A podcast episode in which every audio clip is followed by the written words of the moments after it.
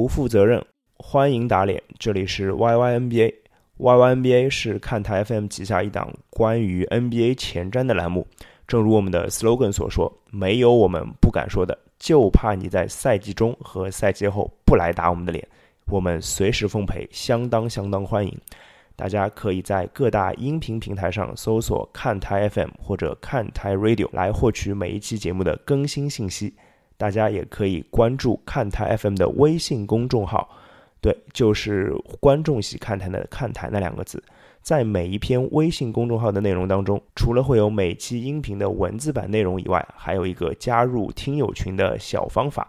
在听友群当中，会有很多很有意思的小秘密哦。来，节目马上开始。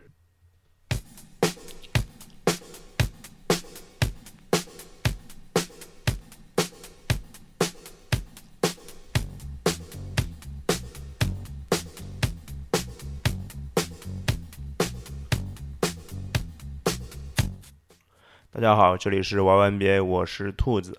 啊，我不知道有多少听友刚刚随着音乐在摆动自己的胯部啊，这是 Michael Jackson 的 Billie Jean。我相信这首歌不放任何一句歌词，有很多听友都知道这是什么歌了。呃，其实有一个问题就是，大家肯定知道 Michael Jackson 是美国人，但是你知道 Michael Jackson 是在哪里出生的吗？对我特地查了一下资料，就是 Michael Jackson 是在一个叫 Gary 的地方出生的，这个地方在美国的印第安纳。所以今天要聊的就是印第安纳步行者，这支上个赛季给大家带来巨大惊喜的球队。我们把画面回到上个赛季东区季后赛的第一轮，步行者对阵骑士，天王山之战第五场，前前四场双方打成二比二，最后时刻比分是九十五平，进攻权在步行者手上，奥拉迪波拿球上篮被勒布朗詹姆斯的钉板大帽拦下，之后。比赛还剩三秒的时候，勒布朗三分绝杀。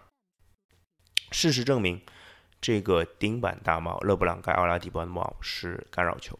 所以啊，其实步行者其实有那么一点点冤枉的输掉了这场比赛。如果步行者拿到这场比赛的胜利，而且第六场他们是主场，他们有没有机会跨过勒布朗詹姆斯带领的骑士呢？那总决赛有没有可能是两支黄色球队对抗呢？步行者对阵金州勇士。呃，其实另外一个角度也可以印证步行者的强大，就是骑士后来东部决赛的对手是凯尔特人，他们和步行者一样三比四输给了骑士，而步行者在和骑士的系列赛当中净胜分赢了骑士四十分，四场被勒布朗击败的球队比赛啊，步行者没有一场是超输分超过四分的，都是在最后一刻勒布朗才击败了步行者啊，不好意思，我是说的是勒布朗击败了步行者，对吧？哎，是是是这样子了，其实不就是勒布朗的球队吗？凯尔特人要跟他们比啊，差太远了。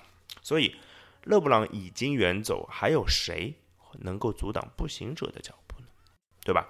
我们来看啊，奥拉迪波这样的训练怪，在夏天肯定要在那边拼命练、拼命练、拼命练、拼命练。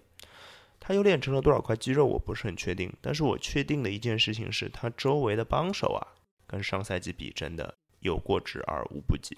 我们来算一算阵容。上赛季的主力全部都留队，轮换离队的球队球员当中啊，只有两个人大概还稍微重要一点，一个人叫做史蒂文森，一个人叫做布克。就是先说说这两个人吧，也挺有意思的。史蒂文森居然和勒布朗去做了队友啊！当年大家如果还记得的话，史蒂文森对勒布朗耳朵里吹气这个事儿，大家肯定都记得对吧？一度也交恶，嘿，但是居然两个人变成了队友了。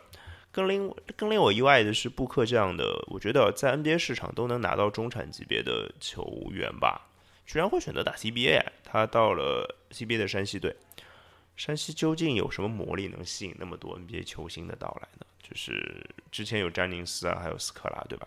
反正这个不明白，我们叫 YYNBA 就不聊 CBA 的事儿了。呃，史蒂文森当然是很重要的，带领第二阵容的一个。就是相当于持球进攻点的人选啊，布克也算是不错的内线肉盾。他们两个的离开呢，对步行者来的损失呢，肯定不能忽略不计的。但是，步行者在自由市场上真的干得太漂亮了啊！这个已经是普利查德总经理和麦克米兰主教练第二次搭档了。之前是在零七到一零赛季的开拓者啊，他们把泥潭当中的开拓者带回了季后赛的行列。现在看来啊，就是他们的这一次合作会比上一次看起来更出色。我们先来看看这个休赛期他们搞到了谁？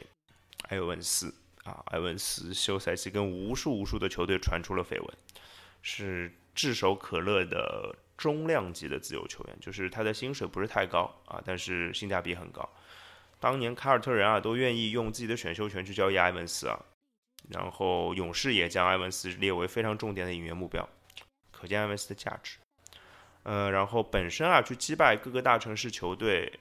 各种豪强球队拿下埃文斯对步行者这样的小球会来说，已经是一场非常大的胜利了。就从自由市场签约这件事情上，而且他绝对是替代史蒂文森的最完美的人选。身高相似，体重相似，功能作用相似，连职业生涯的起起伏伏的状态都有点相似。但是两者不相似的地方在哪里呢？就是埃文斯比史蒂文森啊更稳定，个人攻击能力更强，脑子更正常，而且三分投得更好。这就是一次赤裸裸的升级，毫无疑问。接下来，奥奎因，非常多的球队想要的蓝领内线，呃，内线卡位啊、篮板啊、护框啊、掩护啊、掩护之后的中投策应能力，绝对都是角色球员里面厉害的。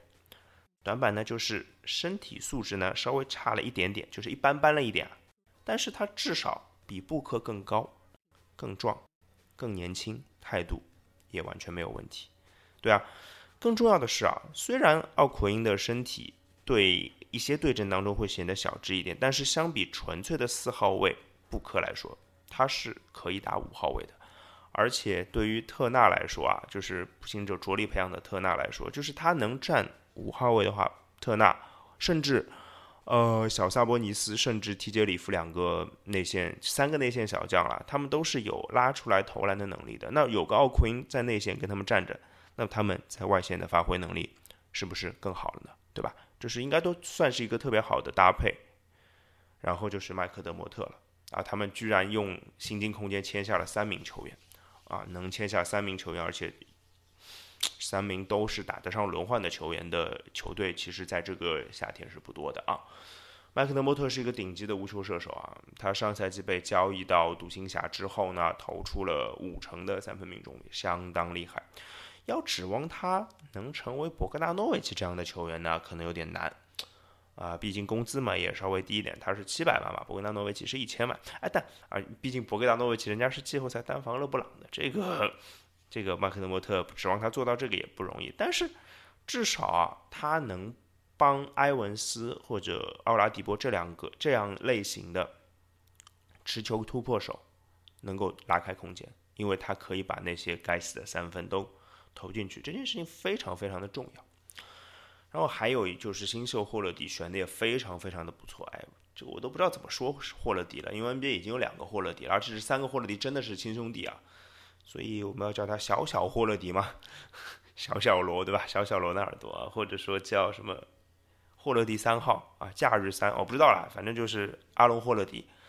然后哎，其实包括去年我刚刚提到的去年的新秀提杰里夫啊，包括那个呃阿哎不是阿努诺比叫什么哎哎我忘了这个什么名字了，反正也是 A 打头的一个新秀了。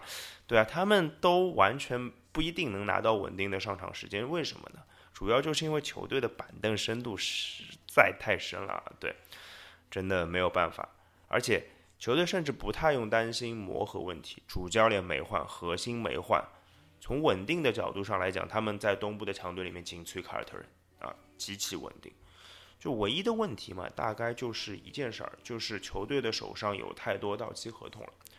呃，就是除了奥拉迪波之外，有呃绝大部分的球员都是到期合同，对，呃，包括今年签约的埃文斯啊，包括奥奎也都是一年合同。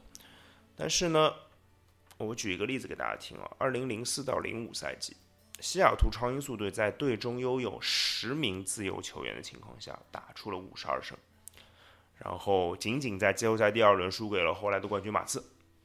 那个球队的主教练叫做麦克米兰，对，就是现在步行者的主帅，所以到期合同好像已经不是什么问题了吧，对吧？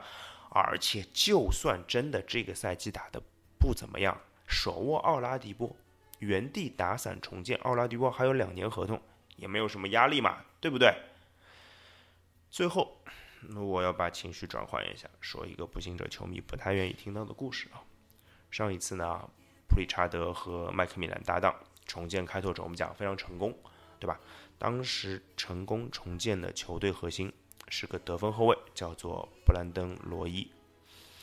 这次呢，现在他们重建步行者，核心叫做奥拉迪波，也是个得分后卫。罗伊的故事呢，大家都知道了，所以我后面也就啊不说下去了，因为我觉得再说下去，步行者球迷要来打我了。关于步行者这个赛季的情况，你们大家有什么看法呢？欢迎在看台 FM 的微信公众号上留言告诉我们，或者在各大音频平台告诉我们也可以。今天节目就到这里，拜拜。